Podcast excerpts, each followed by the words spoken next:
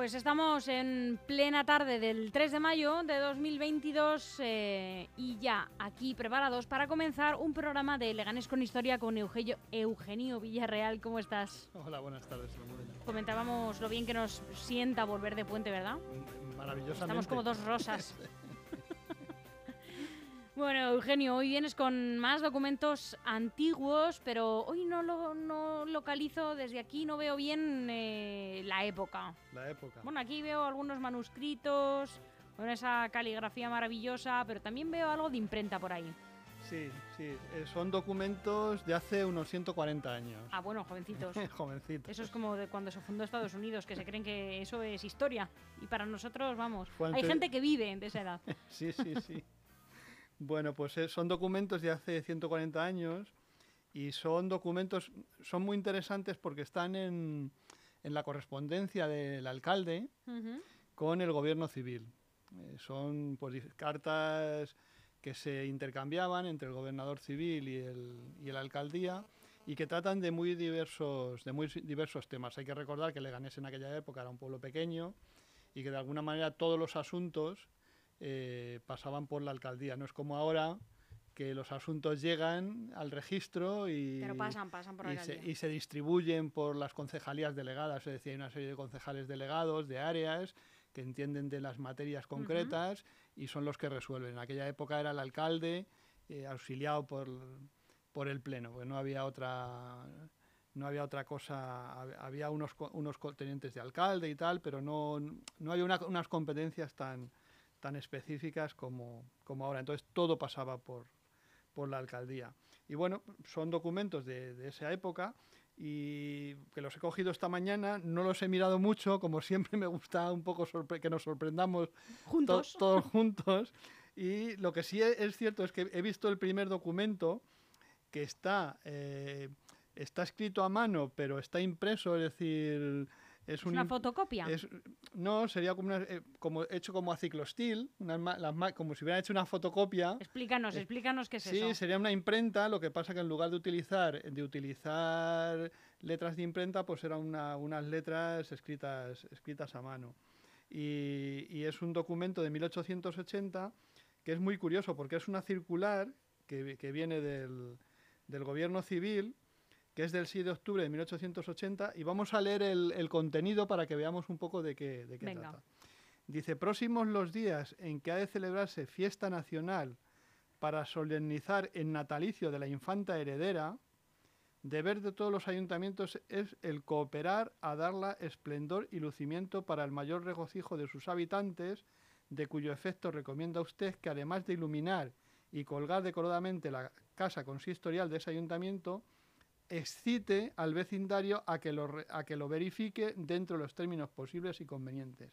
¿Vale? estamos hablando del nacimiento de la infanta heredera.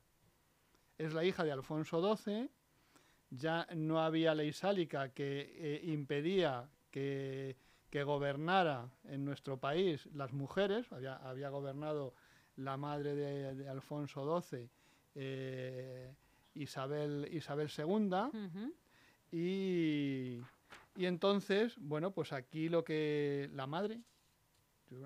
Estoy pensando yo... En, yo no, no es, no es la madre. Yo creo que no. Ahora lo, ahora lo vemos. ¿Vale? Porque ya en mi cabeza eh, había, había gobernado Isabel II, luego había llegado Amadeo de Saboya, la, Primera República, había habido ahí una serie eh, de, de, vicisitudes y había heredado, Alfonso X era el, era el rey en ese momento. Y lo que, creo que el, sucesor de Alfonso XII es Alfonso XIII. Es Alfonso XIII, pensando que pero que no, no, no, le sucedió una vamos A, vamos a, vamos a, profundizar en el tema. Vamos a profundizar en el tema. vamos a profundizar el tema porque efectivamente Alfonso XII tuvo una heredera que va a fallecer antes, que va, va a fallecer y por- María de las Mercedes, exactamente, que fue princesa de Asturias. efectivamente, y que va a fallecer a principios de los años del año Y luego ella tuvo Alfonso XIII. Alfonso XIII. Entonces, eh, María de las Mercedes va a fallecer, me parece que es en 1904.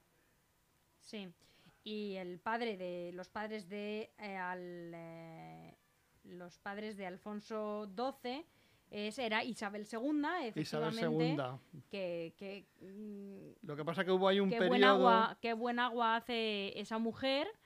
Y, eh, y, Francisco de Asís de Borbón. Exactamente, ¿vale? Entonces, había habido un periodo de interregno porque mm, se proclamó la, Primera República, estuvo gobernando Amadeo de Saboya, hubo ahí un... hasta que, hasta que Alfonso XII continúa con la dinastía y, aquí lo que, lo que ocurre en 1880 es que nace la primera hija de Alfonso XII, que estaba es- destinada a ser la a ser la reina de España, pero que va a fallecer, Sí, eh, me parece que es 1904. fallece. 1904, a los 24, a los 24 años. Ahí sí que no. Como me sé la historia de España. Vale. Entonces, bueno, pues aquí es eh, mm, la comunicación del, diciéndoles pues que el ayuntamiento, puesto que acaba de nacer la infanta de España, María de las Mercedes, que, que hagan todo el boato, que adornen el edificio, etcétera, que es un día de, que es de fiesta. que es de alguna manera hay que, hay que celebrarlo. Pero mm, vienen más cosas, o sea, es un documento interesante porque vienen más cosas. Dice, al mismo tiempo, y al objeto de que las corporaciones municipales revistan sus actos de esa severidad propia que imprime siempre el ejercicio de autoridad y como mayor prueba de acatamiento a las instituciones vigentes, es preciso y exijo de usted, es decir, eh, haga usted, lo que yo le, haga usted lo que yo le digo, que dentro del plazo de 30 días hará colocar en, el- en la sala consistorial de ese municipio el retrato de su majestad el rey. ¿Eh? Sabes que, sabes que en, to- en todos los lugares oficiales Tiene que haber un retrato hay un del retrato del rey, bueno, pues... Sigue habiéndolo. Mm, Sí, claro, sigue habiéndolo. Lo que pasa que habrán, han sustituido el de Juan Carlos I por el de, el de Felipe VI. ¿eh?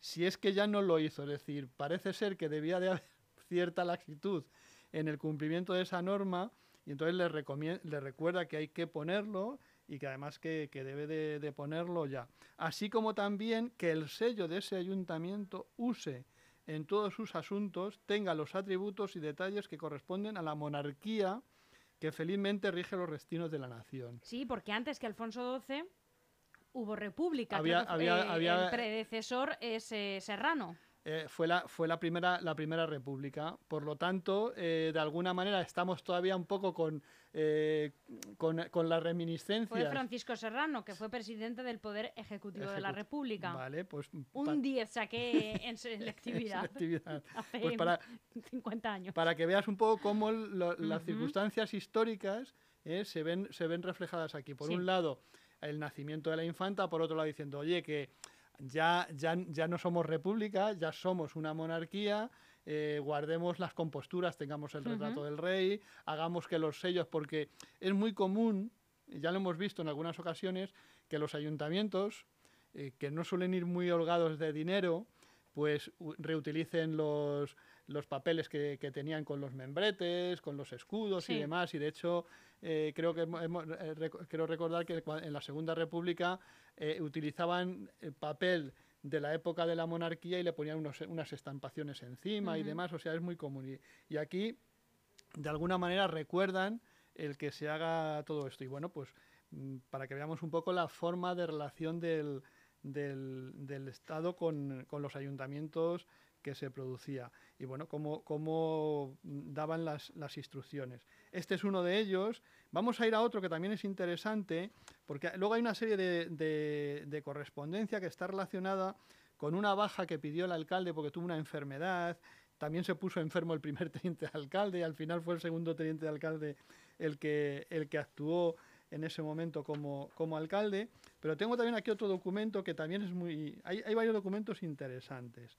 Hay uno aquí que es... eh, eh, en vista de su comunicación de fecha, es, es, una, es un escrito que viene del, del gobierno civil al, al Ayuntamiento de Leganés porque el Ayuntamiento de Leganés le solicita en, agosto eh, una autorización, que aquí lo que tenemos es, qué bonito, de telégrafos, sí. el, el, impreso que el ayuntamiento rellenó para mandar un telegrama al gobierno civil. Y entonces él, le dice eh, al señor gobernador civil permiso, le pide permiso para que se mate un novillo en las próximas fiestas. Tengo el gusto de comunicárselo a usted como ofreció esta mañana. Es decir, que debió hablar con el, con el gobernador civil y le dijo que, le, que se lo pidiera por escrito la autorización para para matar un novillo, para hacer una novillada en las, en las fiestas. Porque, eh, según nos cuentan los vecinos aquí,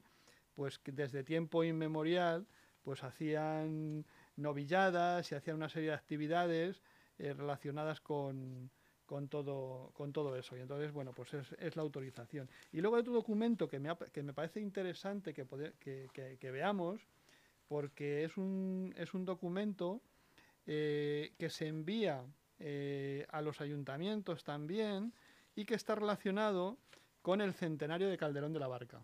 ¿Mm?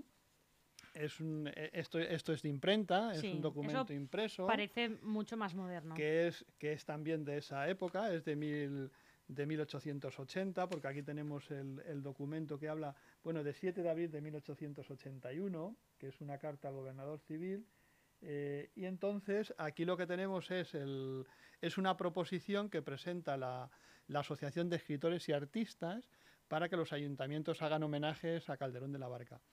Eh, dice, considerando el que suscribe la proximidad del segundo centenario de la muerte del eminente poeta dramático don Pedro Calderón de la Barca, fíjate que nosotros estamos hablando de que hacía ciento, de documentos de hace 140 años, ellos están hablando de, del segundo centenario del fallecimiento de Calderón de la Barca, que ya nos estamos retrotrayendo al siglo de oro, al siglo de oro español. ¿Vale? Entonces, bueno, pues para ellos está relativamente cerca, igual que para nosotros esa época de, finales del siglo XIX está relativamente cerca, aunque han pasado tantísimas cosas y ha habido una, una evolución tan grande que, bueno, pues que nos resultan chocantes determinados, determinados temas.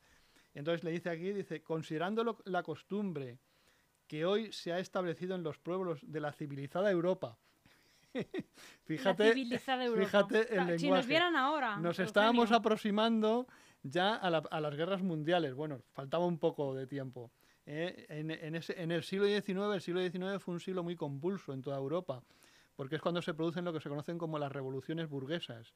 ¿Eh? Después, de la, después de la Revolución Francesa de finales del siglo XVIII, todo el siglo XIX hay una serie de revoluciones que se conocen como... las derechos eh, de trabajadores... Claro, son eh, las famosas revoluciones burguesas que eran, mm, eran los procesos mediante los cuales la burguesía, como, nueva, como una clase social emergente, iba ocupando las parcelas de poder de la, de la nobleza y de, la, de, los antiguos estamentos. Reclamaba su espacio en la sociedad. Era, el espacio que estaban ocupando y entonces se produjeron revoluciones que en España hubo varias y que estuvo también vinculada eh, con, la, con la famosa guerra, guerras carlistas que se produjeron también cuando, la herencia, cuando Isabel II eh, sube al trono y, y, ahí eh, el infante Carlos reclama su, su, derecho al trono y hay varias guerras carlistas que van a sangrar en España durante bastante tiempo. Son, son guerras civiles, es una guerra civil continua que, que, se produce fundamentalmente en la parte norte de, de, de España. Bueno, pues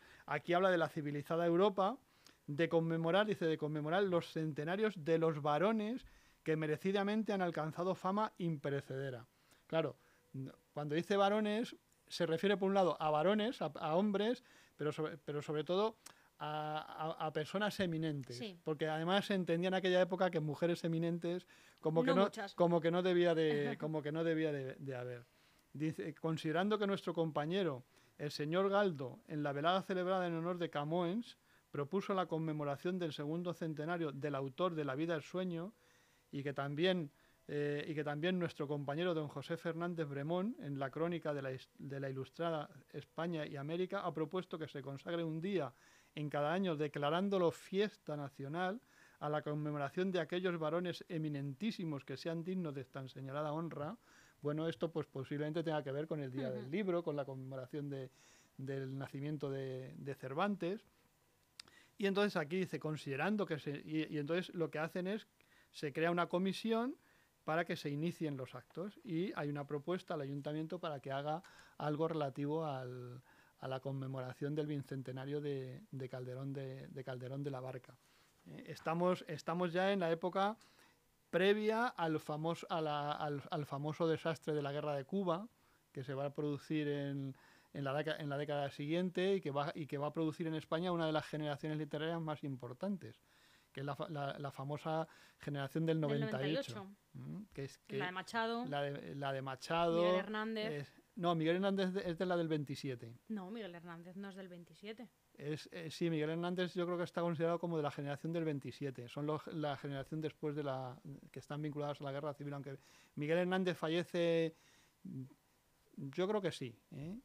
Aquí, aquí serían Pío Baroja, serían Unamuno, serían sería Machado. Bueno, Miguel Hernández puede que no sea del, del 98, pero puede que tampoco sea del 27. De la del 27, yo está más vinculado con la generación Bueno, el 27, del 27. por supuesto, es Lorca. Claro, son todos es, esos. Eh, Gerardo Diego, Vicente Alexandre. Efectivamente. Vale, bueno, pues entonces eh, es un poco eso. Además, las generaciones estas surgen también en torno a un homenaje a alguien uh -huh. que ha fallecido en, en un momento determinado. Bueno, pues como ves, son un par de documentos que son bastante interesantes. Y aquí tenemos una carta enviada por el gobernador civil también al Ayuntamiento de Leganés, dice, la comisión ejecutor, ejecutiva del centenario de Calderón de la Barca se ha dirigido a mí, a mi autoridad, con el ruego de que, eh, de que excite a la Diputación, lo de excite es, una, es un término que es muy curioso, porque de alguna manera lo que, lo que dice es que le agite, que, que, ¿no? les, motive, que, ¿no? que les motive para, a hacer algo. O que les inste. Ahora, ahora Sí. lo sustituiríamos que, Inste. por lo que le- para, para que, para que les inste. Aquí dice, para que excite a la Diputación, ayuntamientos y demás corporaciones oficiales y particulares de esta provincia de mi mando, para que cooperen al mayor brillo de las fiestas proyectadas en honor a la memoria de aquel insigne bate que deberán celebrarse en esta corte en el mes de mayo próximo. Cumplo gustosísimo tan honroso cargo y al efecto me dirijo a usted, que dignamente preside esa corporación municipal, excitando su probado patriotismo. Le gustaba el verbo. Sí, sí, no, no, debe ser el... el, El instar de la no, época. Sí, la palabra ahora que insta, se usaba era- Ahora insta se utiliza Ahora mucho. Es, es estar.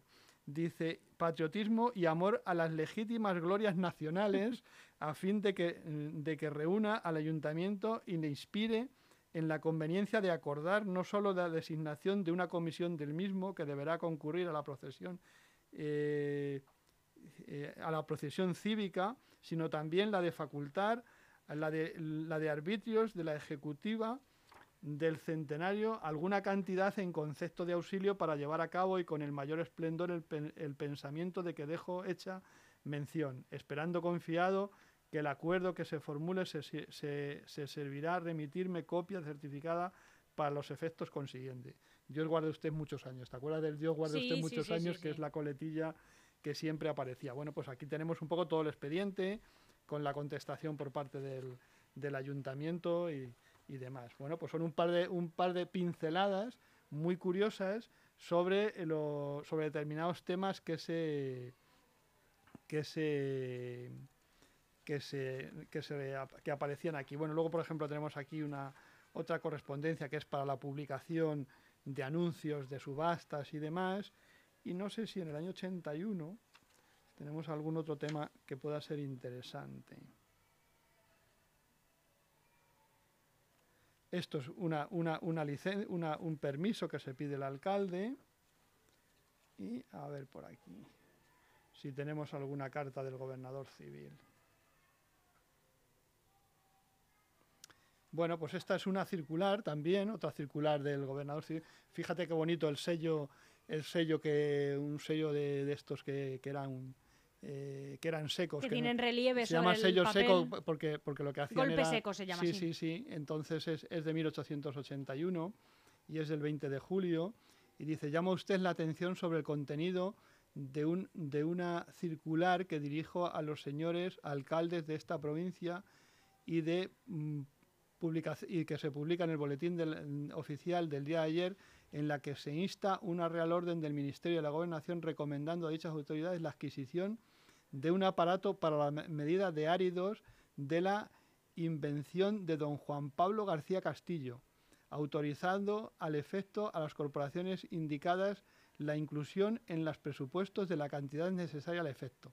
Es muy curioso, es muy curioso, porque por un lado les dice que, les, recomienda que compren una medida de áridos, que es una medida para medir el grano. Eh, acuérdate que hablamos la, hablamos la semana pasada de los pesos y medidas, del, del, mm, de la ordenanza que lo regulaba y demás. Y aquí lo que está diciéndoles es que tienen que comprar el aparato, pero además les dice de quién. ahora eso sería, ahora eso, eso no se podría hacer, porque además dice de la invención de don Juan Pablo García Castillo. Es decir, que es como si le dijeran, eh, le, le, digo a usted que tiene que comprar un aparato de medición del tiempo y se lo tiene que comprar de esta a, marca. Siemens o, a, la marca que ellos, que ellos consideren. ¿vale? Y luego creo recordar que por aquí había visto, a ver si lo veo ya para, para ir terminando,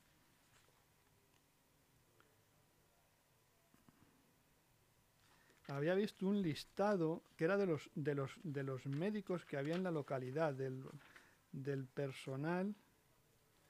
Lo que pasa que a ver si lo, a ver si lo veo.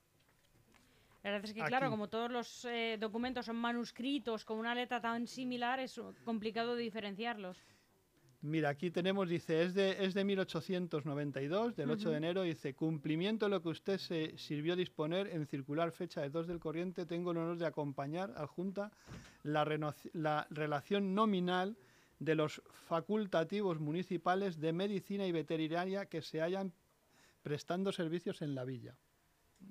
Porque sí que es cierto que había mucha mucho trasiego de información para, para, tener control. Y bueno, pues aquí tenemos que en Leganés, en 1881, había eh, dos médicos titulares, uno que se llamaba José María eh, Gallisa y, y, Beines, médico titular, eh, fecha de nombramiento el 22 de mayo de 1881. Eduardo Gómez Mingo, también médico titular, del 22 de mayo de 1891 y Juan Fernández San Martín, que era un inspector de carnes, que es del 2 de abril de, 1800, de 1877 y está remitido el 8 de enero de 1882. Sí, porque el documento es del 8 de enero de 1882. ¿Vale? Pues ya te digo que la... Eh, y, yo creo que es interesante para, para nuestros oyentes que sepan que la correspondencia de la alcaldía en esta época pues tenía bastante información y muy muy variopinta muy variopinta. Pues Eugenio, como siempre, muchísimas gracias por traernos estas joyas. Pues nada, un placer. Un abrazo. Hasta la semana que viene. Hasta la semana que viene.